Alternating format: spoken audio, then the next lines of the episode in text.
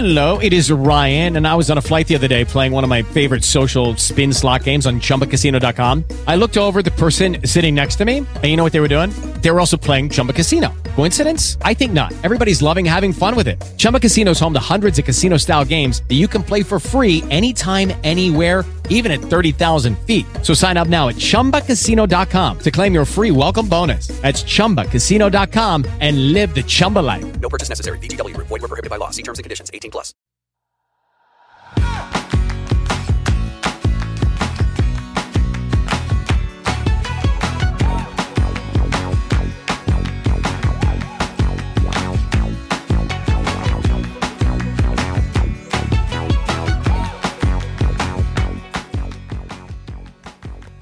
Hola, esto es Plug and Drive, un podcast de Milcar FM, en su capítulo 41 del 6 de octubre de 2019.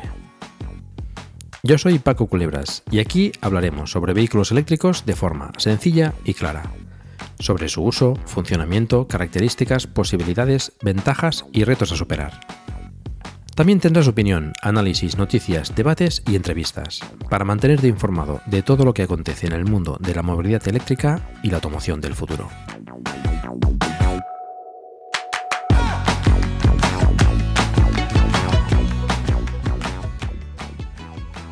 En el capítulo 35 iniciamos una serie de capítulos especiales como conceptos básicos, hablando de la electricidad. Algunos de estos conceptos básicos los hemos tratado con anterioridad en Plug and Drive. Pero aún así, veo que hay muchas dudas sobre ellos y mucha gente no los tiene claros. Con lo que creo que estos capítulos especiales de conceptos básicos pueden ayudar sobre todo a los iniciados en el vehículo eléctrico y a entender a todos en general en esas cosillas que a veces suenan a chino y pueden abrumar un poco. Todo ello explicado, o al menos eso intento, de forma sencilla y fácil de entender.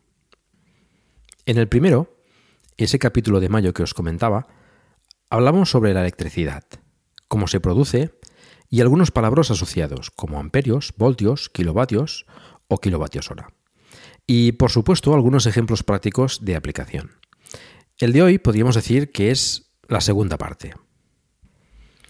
Si has llegado a este capítulo sin haber escuchado los anteriores, Creo que puede ser interesante escuchar primero al menos ese capítulo 35, Conceptos básicos, electricidad, aunque algunos de los términos los vamos a recordar en un momento. Como ya dije en ese primer capítulo de conceptos básicos, y lo vuelvo a repetir, mi intención no es hacer una definición teórica de la corriente en este caso, sino intentar explicarla de la forma más entendedora que me sea posible para cualquier usuario de vehículo eléctrico, de forma que sepa de qué se habla y sepa aplicarlo en el día a día en el uso de su vehículo eléctrico. Aún así, bueno, pues hay que, hay que explicar algo de teoría, pero mm, bueno, intentaré hacerlo de forma sencilla y clara, como digo siempre al principio de cada capítulo. Y después veremos pues aplicaciones prácticas que al final supongo que es lo que más nos interesa. Bueno, vamos a ello. Como os decía, hoy vamos a hablar de la corriente eléctrica, por supuesto, y los temas y palabras asociados a ella. Algunos los he explicado ya en anteriores capítulos, pero este especial de conceptos básicos puede servir de recopilatorio y tener todos esos conceptos juntos en un solo capítulo. Para los noveles y los que necesiten repasar estos términos de vez en cuando. Empecemos entonces con la corriente. Si recordamos el capítulo sobre la electricidad, hacíamos una analogía con el agua. Todos tenemos claro qué es una corriente de agua. Es básicamente moléculas de agua en movimiento por un cauce. La corriente eléctrica la podemos ver de una forma similar. Para definirlo de forma simple, y para el caso que nos ocupa, la corriente eléctrica es el movimiento de electrones por un elemento conductor, generalmente un cable. Vamos a repasar brevemente algunos conceptos, para tenerlos claros en el resto del capítulo. Sí, ya sé que los he explicado muchas veces, sobre todo en el anterior conceptos básicos, pero aún así hay gente que no los tiene del todo claros, y creo que no es malo volverlos a explicar para hacer memoria y entender mejor el resto del capítulo. De hecho, son estos pequeños conceptos los que más dudas generan entre los iniciados que no tienen conocimientos de electricidad.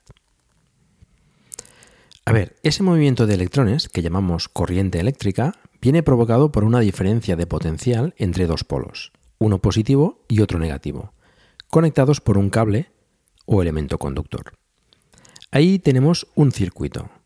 De hecho, si os fijáis, muchas veces decimos que por ese cable circula corriente.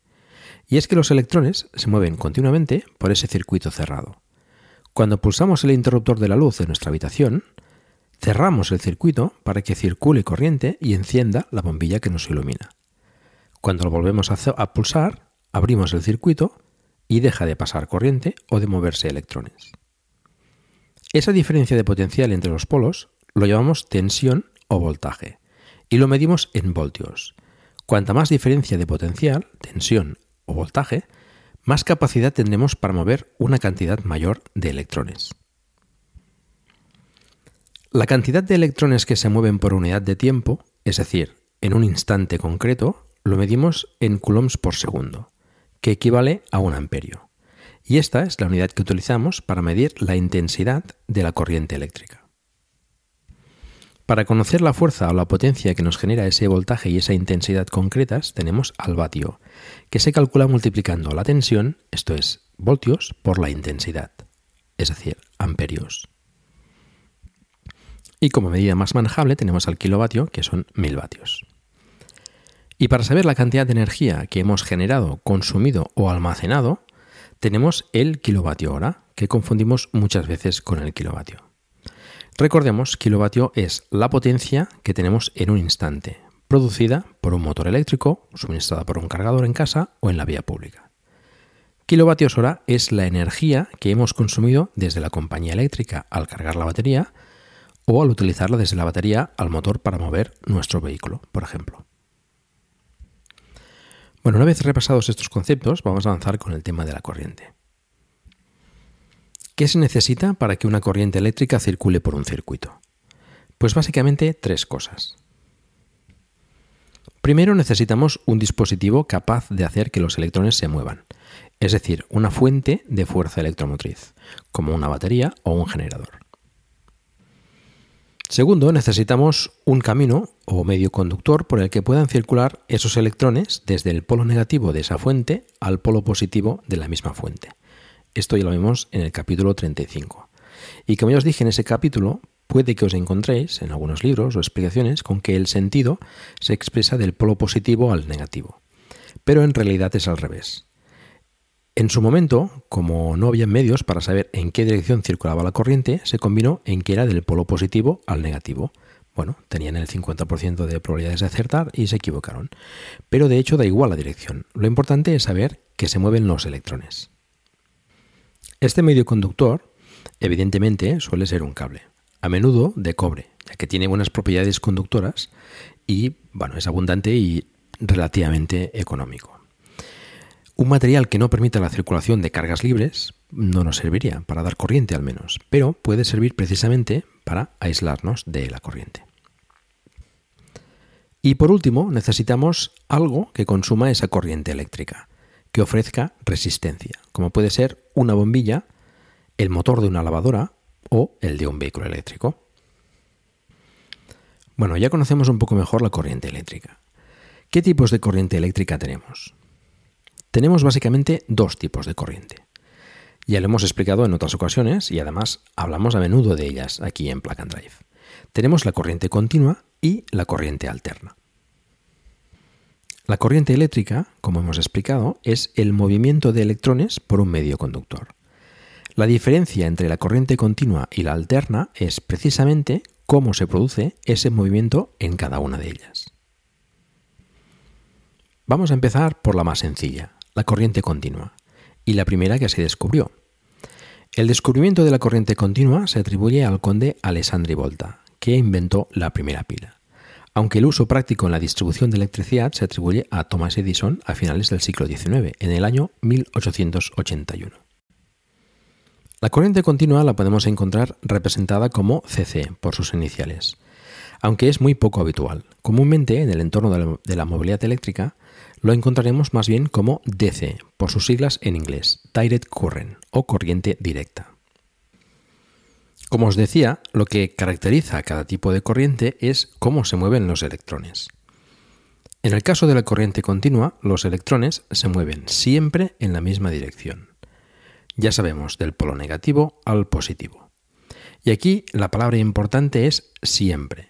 La corriente continua se caracteriza porque el movimiento de electrones se produce siempre en el mismo sentido, en la misma dirección y esto no cambia en el tiempo.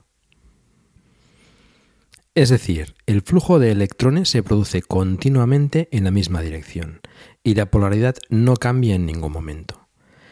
Si representásemos la corriente en una gráfica, donde el eje X sería el tiempo y el Y el voltaje, la corriente continua sería una línea más o menos plana, donde el voltaje siempre sería de la misma polaridad.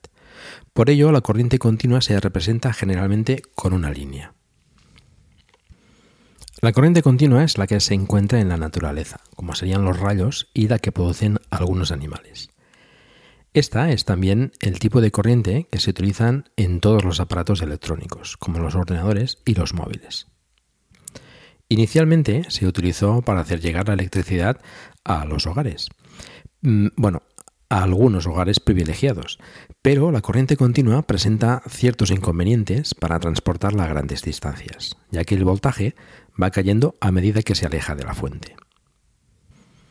Otra ventaja de la corriente continua es que es más segura que la alterna. Y segura lo pondríamos entre grandes comillas, ya que todo depende del voltaje que estemos manejando. Pero la corriente continua tiene el efecto de más bien alejar al individuo cuando toca un cable con corriente continua, al contrario que la alterna, en la que contrae los músculos y deja al individuo pegado al cable. Bueno, no hace falta que os diga que mejor no toquéis ningún cable, ni en continua ni en alterna. Pero la ventaja más importante de la corriente continua es que podemos almacenarla en pilas o baterías, en forma química, que después podemos volver a usar como corriente continua. Con lo que permite usar la electricidad en todo tipo de aparatos móviles, como por ejemplo nuestro vehículo eléctrico o bueno, nuestro móvil. Bueno, como resumen, destacaría que la corriente continua o DC es la que los electrones fluyen siempre en un mismo sentido y nos permite almacenarla en baterías. Vamos con la corriente alterna. La corriente alterna se descubrió poco después que la continua, en 1882, y se atribuye a Nikola Tesla. De hecho, en su momento hubo bastante controversia para ver qué tipo de corriente se impondría sobre la otra. La corriente alterna la encontramos representada como CA por sus iniciales o por AC por sus iniciales en inglés, Alternated Current. De hecho, la mayoría de las veces, y sobre todo en el ámbito de la movilidad eléctrica, la encontrarás como AC. La corriente alterna se caracteriza porque la dirección en la que fluyen los electrones cambia constantemente, va alternando. Ya sabemos que los electrones se mueven del polo negativo al positivo. Y al cambio de dirección se consigue cambiando la polaridad a cada momento, alternando la dirección de forma que los electrones podríamos decir que van y vienen constantemente pero no lo hacen a lo loco, lo hacen a un ritmo fijo. Cada cambio de polaridad, desde que es negativo, pasa por cero, es positivo, vuelve a pasar por cero y vuelve a ser negativo, es un ciclo. La cantidad de ciclos que se efectúan cada segundo lo llamamos frecuencia, que se mide en hercios. En Europa, la frecuencia es de 50 hercios, mientras que en América, por ejemplo, es de 60 hercios. Si grabásemos una bombilla en casa que funciona con corriente alterna con una cámara lenta, veríamos cómo la bombilla es como si se apaga y se enciende 100 veces por segundo. Al igual que hemos hecho con la corriente continua, si representásemos la corriente alterna en una gráfica, donde el eje X vuelve a ser el tiempo y el eje Y el voltaje, siendo la parte superior al eje X el voltaje positivo, con polaridad positiva, y el inferior el voltaje negativo con polaridad negativa, la corriente alterna la veríamos como una onda sinusoidal que va subiendo y bajando, pasando por cero y por tanto cambiando la polaridad a intervalos regulares. Por ello, la corriente alterna se representa generalmente con una onda sinusoidal. La corriente alterna presenta un inconveniente importante y es que no se puede almacenar en baterías como la corriente continua, pero tiene varias ventajas. Una es que los motores de corriente alterna son más económicos de producir, más eficientes y menos complejos, por lo que la mayoría de motores eléctricos de vehículos eléctricos son de corriente alterna. También son más sencillos y más económicos de producir y mantener los generadores de corriente alterna. Otra y bastante importante es que puede cambiarse el voltaje con relativa facilidad, esto es subir o bajar el voltaje. Estas dos últimas ventajas hacen que la generación de corriente en las centrales y su distribución sea más económica y viable en corriente alterna que en corriente continua. Cuanta más intensidad de corriente circule por un cable, más energía se pierde en forma de calor por el efecto Joule. Como tenemos que la potencia es la intensidad por el voltaje o tensión, para transportar una misma cantidad de potencia podemos disminuir la intensidad y aumentar el voltaje. De forma que con menos intensidad y menos pérdida de energía en forma de calor, más potencia podemos transportar. Esto permite además que los cables sean menos gruesos que los necesarios para intensidades más elevadas o con corriente continua. Lo cual, evidentemente, dado la cantidad de kilómetros de cable que se necesitan para distribuir la energía, es mucho más económico. La tensión se va elevando o disminuyendo en base a la necesidad que tengamos en diferentes estaciones transformadoras durante el camino de distribución de la corriente desde donde se genera hasta donde se consuma. Por eso tenemos líneas de alta, media o baja tensión según se necesite. En cambio, para transporte a grandes distancias sin estaciones transformadoras por el medio, como podrían ser los cables submarinos, es más viable hacerlo en corriente continua. Pero esto ya es harina de otro costal. Tenemos entonces que la corriente alterna es la que tenemos en casa, la que nos suministra la compañía. En España, a una tensión de 230 voltios y una frecuencia de 50 Hz. Para poder utilizarla en los dispositivos que utilizan corriente continua, necesitamos los cargadores, transformadores, etc., para convertir la corriente alterna en continua. Resumiendo, podemos decir que la corriente alterna es la que va alternando la dirección del movimiento de los electrones, no se puede almacenar es más adecuada para la distribución a grandes distancias y los motores de corriente alterna son más eficientes, económicos y sencillos. Pero no hemos acabado con la corriente alterna, ya que tenemos también diferentes tipos de corriente alterna, la corriente trifásica y la monofásica. Palabras, por cierto, que también hemos oído múltiples veces en Plug and Drive. Para tener corriente eléctrica podemos decir que necesitamos dos cables conectados a una fuente con diferencia de potencial. La corriente va por un cable y vuelve por el otro.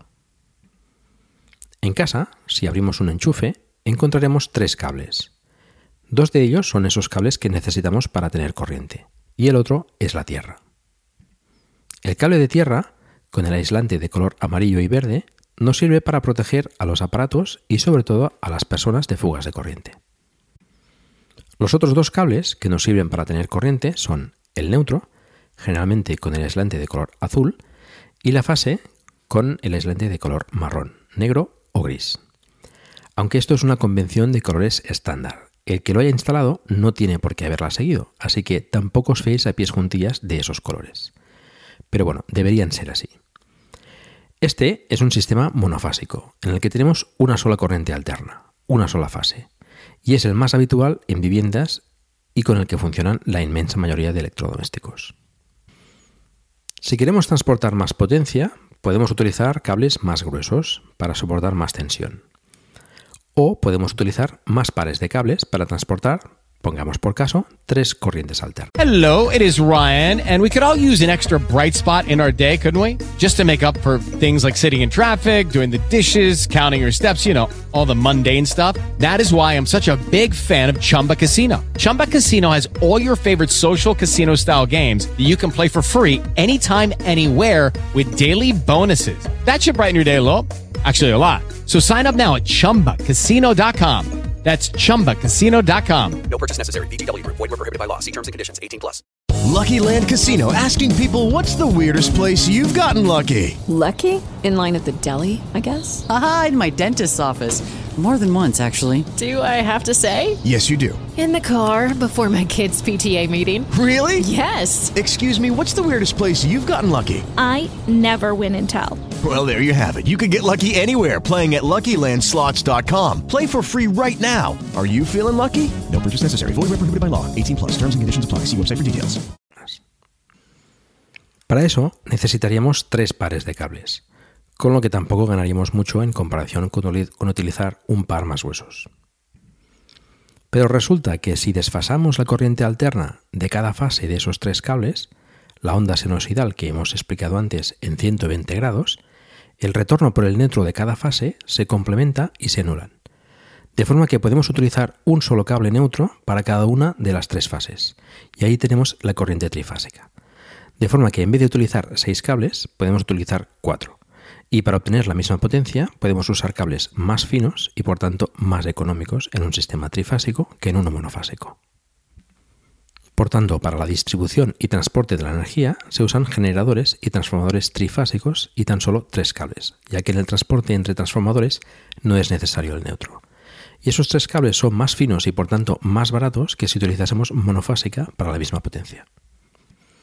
En una industria o en una casa, en un sistema trifásico, nos encontraremos generalmente cinco cables. Tres de fase, de color marrón, gris y negro, otro de neutro, de color azul, y el de tierra de color amarillo y verde como siempre. También nos podemos encontrar sistemas con solo cuatro cables sin neutro, que son para usos más especiales. En un sistema monofásico, entre fase y neutro, tendremos en España 230 voltios. En un sistema trifásico, entre fase y neutro, tendremos también 230 voltios. Y tres corrientes alternas, tres por cada fase. Pero también tendremos 400 voltios entre una fase y otra fase. Por tanto, podemos escoger dos tensiones diferentes. La distribución de la corriente se hace en trifásica, como hemos comentado, que llega a cada edificio y allí se reparte en tres monofásicas. Pero para que funcione lo mejor posible es conveniente equilibrar al máximo las cargas conectadas a cada fase. A las industrias y empresas también suelen llegar trifásica, ya que necesitan generalmente más potencia. Aparte que se suelen usar máquinas en trifásica para potencias más altas, que son más eficientes y económicas que la equivalente monofásica para la misma potencia. Pero puede darse el caso que también recibas trifásica en casa. Suele darse en viviendas lejos del transformador, como entornos rurales o con necesidades altas de potencia. Esto lo podrás saber si el diferencial lo tienes con tres cables en vez de dos del sistema monofásico habitual. En este caso, puedes aprovechar el hecho de tener trifásica para cargar tu vehículo eléctrico a más potencia que en monofásica. Siempre y cuando tu vehículo eléctrico soporte trifásica, claro. Bueno, espero que se haya entendido todo más o menos bien. Ahora que tenemos la teoría, vamos a dar un repaso con aplicaciones prácticas. Tenemos dos tipos de corriente, la corriente continua y la corriente alterna. La corriente continua en la que los electrones fluyen continuamente en una sola dirección, la podemos almacenar en baterías en forma química. Y ahí es donde la encontraremos principalmente en nuestros vehículos eléctricos. La corriente alterna va alternando la dirección del flujo de electrones entre un polo y el opuesto. Esto nos permite transportarla a grandes distancias con más facilidad y es la corriente que encontraremos en nuestras viviendas. La principal aplicación práctica que daremos a la corriente continua y alterna con nuestros vehículos eléctricos es a la hora de introducir esa corriente en nuestra batería, por tanto, en cargar nuestro vehículo. Por supuesto, también la encontraremos en nuestros motores, pero digamos que ahí no tenemos que saber nada en especial a nivel práctico más que usarlos para mover nuestros vehículos. En la carga es donde hay más confusión y donde aplicaremos de forma práctica los conceptos de corriente continua, alterna, y de esta la monofásica y la trifásica. Dado que en nuestra casa tenemos corriente alterna y en la batería la almacenamos como corriente continua, necesitamos un aparato que nos convierta esa corriente alterna en continua. Esto lo hace el cargador interno del vehículo ya que tenemos que poder cargar con corriente alterna en cualquier lugar para cargar la batería. Estos cargadores, que están ubicados dentro del vehículo, pueden ser monofásicos o trifásicos. Como ya hemos visto, un cargador trifásico nos permitirá introducir más corriente a la batería que uno monofásico a igual intensidad. Pero los cargadores trifásicos son más grandes y utilizan más componentes, con lo que en algunos casos los fabricantes optan por incorporar solo un cargador monofásico para reducir volumen, peso y coste dentro del vehículo. En todo caso, es conveniente saber si tu vehículo eléctrico o el que pretendes comprar incorpora un cargador de corriente alterna monofásico o trifásico y hasta qué potencia puede cargar. Esto lo indica la intensidad, que como sabemos se mide en amperios. Por eso, cuando os digo a qué potencia puede cargar en alterna un vehículo en concreto, decimos hasta 16 amperios en trifásica o 32 amperios en monofásica, por ejemplo. Este sería el caso del Model 3. ¿Cómo sabemos a qué potencia carga el vehículo en cada caso? Pues con la monofásica es fácil. Ya lo hemos comentado varias veces. Para saber la potencia, multiplicamos el voltaje por la intensidad. En el caso de la monofásica, la que tenemos habitualmente en nuestras casas, el voltaje es de 230 voltios en España.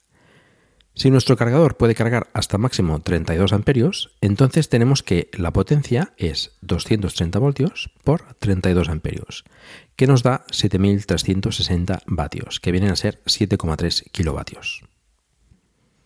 En trifásica es un poco más complicado, porque tenemos dos voltajes, el voltaje entre fases y el voltaje entre fase y neutro.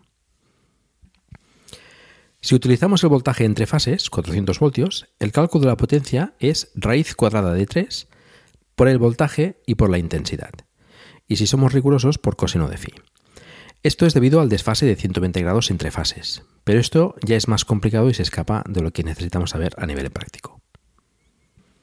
Para hacerlo fácil, utilizaremos mejor el voltaje entre fase y neutro, 230 voltios. Lo multiplicaremos por la intensidad, como de costumbre, y lo multiplicaremos por las tres fases. Esto da un número muy, muy parecido al anterior. Así, en un cargador trifásico de 16 amperios, por ejemplo, como el del Model 3, tenemos que tres fases por 230 voltios por 16 amperios nos da 11.040 vatios. Si lo hacemos con la potencia de la fase, 400 voltios, tenemos que raíz cuadrada de 3 por 400 voltios por 16 amperios nos da 11.085 vatios, prácticamente lo mismo, 11 kilovatios. Por tanto, os recomiendo que a la hora de calcular las potencias con trifásica utilicéis esta simple fórmula. Voltaje de 230 voltios entre fase y neutro siempre, multiplicado por 3 y por la intensidad como siempre. Vemos también que con la mitad de intensidad que en el ejemplo anterior, que era 32 como monofásica, y nos daba 7,3 kilovatios, ahora con trifásica y 16 amperios nos da más potencia, 11 kilovatios. De hecho, con trifásica es el triple de potencia a igual intensidad. En casa, si cargamos con el cargador ocasional que debería traer el coche, cargamos con Shuko en alterna monofásica, máximo a 13 amperios. Estos son 3 kilovatios. Pero si queremos cargar con un wallbox, y tenemos monofásica en casa, no es necesario que compremos un cargador trifásico, que será más caro. Pero si tenemos trifásica, pues nos puede interesar comprar un wallbox, por ejemplo, trifásico y aprovechar toda esa potencia que tenemos disponible. Una duda que surge a menudo es si con un cargador embarcado en monofásico, el cargador embarcado es el que está dentro del coche. Pues eh, si con un cargador eh, embarcado monofásico podemos cargar en un wallbox o punto de recarga en la vía pública trifásico. Pues sí, se puede perfectamente. El coche cogerá solo una de las fases y cargará en monofásico. Esto es con conector tipo 2, ya que el tipo 1 es siempre monofásico. Pero el tipo 2 puede ser ambos. Da igual si el punto de recarga es trifásico y tu cargador embarcado es monofásico, podrás cargar perfectamente, pero en monofásica. Si nuestro vehículo solo carga en monofásico, no hace falta que tengamos un cable tipo 2 trifásico, ya que no lo aprovecharemos y será más caro. Otro tema es si queremos hacer ese plus de inversión, por si en un futuro cambiamos de coche, trae cargador trifásico y lo podemos aprovechar, pero eso es otro tema. Esta duda surge también al cargar con conectores industriales, los que suelen llamarse ZTAC. No quiero entrar demasiado en detalle porque el tema conectores será también parte de un próximo conceptos básicos. Pero al igual que con el tipo 2, podemos cargar en un conector trifásico, estos son los de color rojo, con un cargador monofásico, que normalmente será un wallbox portátil que solo disponga de conectores TTAC monofásicos, que son los azules.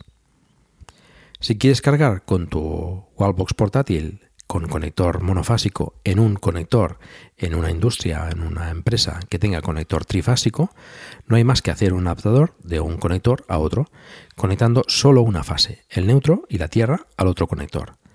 De esta forma podemos cargar en monofásico en un conector trifásico. Evidentemente cargaremos a menos potencia, pero podremos cargar aprovechando ese conector trifásico con nuestro cargador monofásico. Cargador embarcado, que yo sepa, el más potente es el del Zoe, que puede cargar hasta 43 kilovatios en alterna. Estos son 64 amperios en trifásica, pero es un poco especial y la mayoría se quedan en los 22 kilovatios como mucho.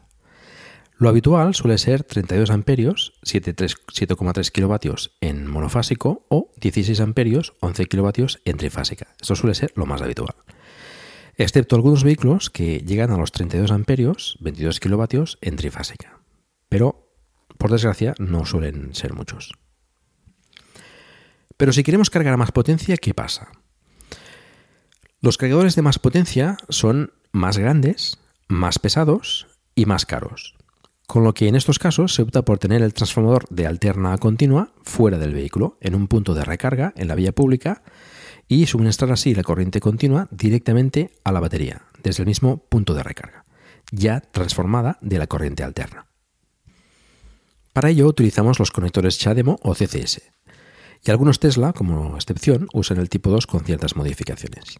Pero esto lo trataremos en más detalle en otro capítulo de conceptos básicos. Ya lo tratamos en su día también en algún capítulo inicial de Plug and Drive.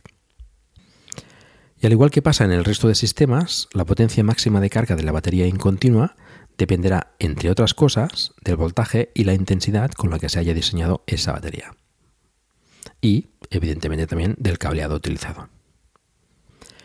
Bueno, espero que no os haya resultado demasiado aburrido y se haya entendido bien todo el tema de corriente continua, alterna y sus respectivas variantes monofásica y trifásica. Antes de acabar, vamos a comentar algunas noticias que me han llamado la atención.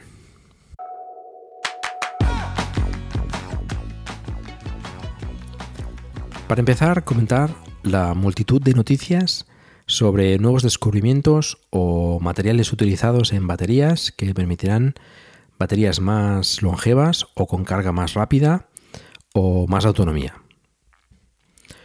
No quiero destacar ninguna en especial porque además son varias. Pero siempre digo que la investigación en baterías es bastante intensa y creo que veremos grandes avances en los próximos años, que harán que la autonomía, la degradación o el tiempo de, recarga de los eléctricos no sea ningún problema en absoluto.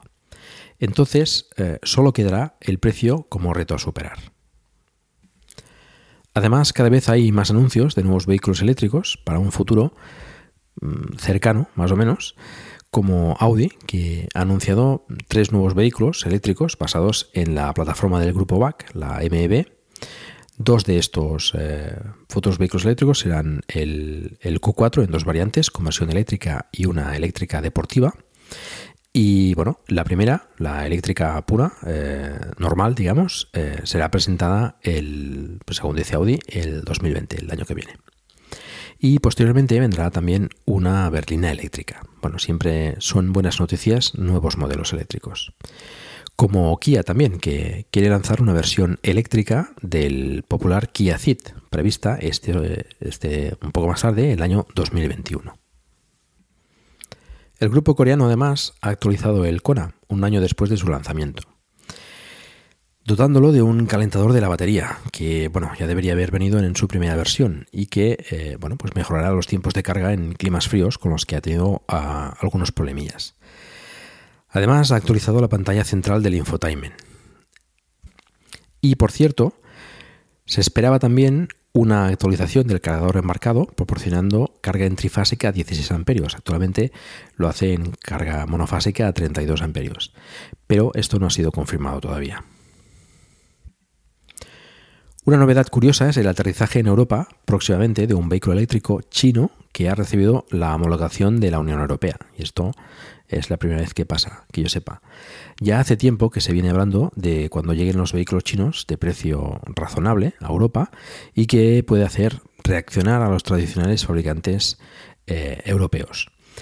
El vehículo en cuestión es el iWise U5, un, un sub de 4,7 metros, con estética bastante atractiva, motor de 140 kilovatios, unos 191 caballos, y dos opciones de batería. Una de 63 kWh con 370 kilómetros eh, de autonomía en ciclo WLTP estimados, y de otra batería de 83 kWh con una autonomía estimada de 460 kilómetros en ciclo WLTP. El precio todavía no se sabe con seguridad, pero parece que rondará entre los 35.000 y los 40.000 euros.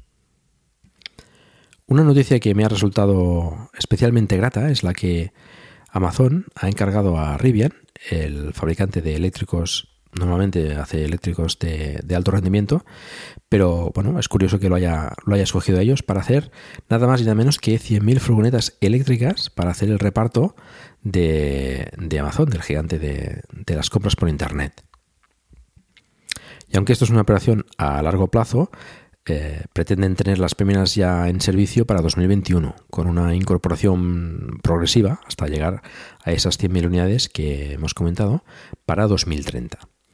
Bueno, es una gran noticia que espero sea el catalizador para que otras empresas de transporte pues, eh, tomen eh, medidas similares.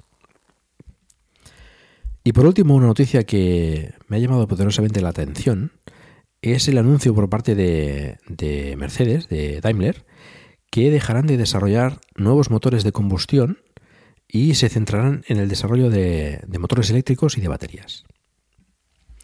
Aunque no descartan del todo volver a desarrollar motores de combustión en el futuro, me parece un fuerte indicativo de que la movilidad eléctrica está calando fuerte y veremos cada vez más un crecimiento exponencial en, nuevos modelos, en nuevos anuncios y en, al final, en definitiva, en, propuestas que, salgan a la calle y que puedan eh, satisfacer pues, las necesidades de, todo tipo de, de personas para su movilidad.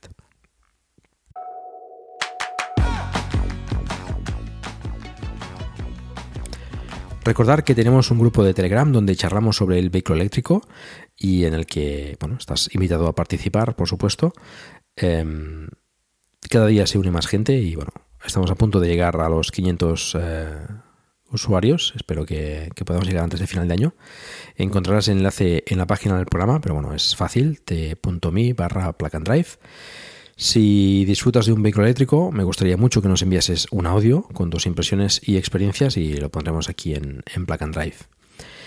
Y eso es todo. Muchas gracias por el tiempo que habéis dedicado a escucharme. Os recuerdo que hagáis difusión del vehículo eléctrico en la medida de vuestras posibilidades, por ejemplo, recomendando este podcast o haciendo una reseña en iTunes. Espero también vuestros comentarios en la página del programa en emilcar.fm barra plug and drive, se escribe plug and drive, donde también podéis encontrar los medios de contacto conmigo y conocer los otros podcasts de la red. Un saludo y hasta pronto.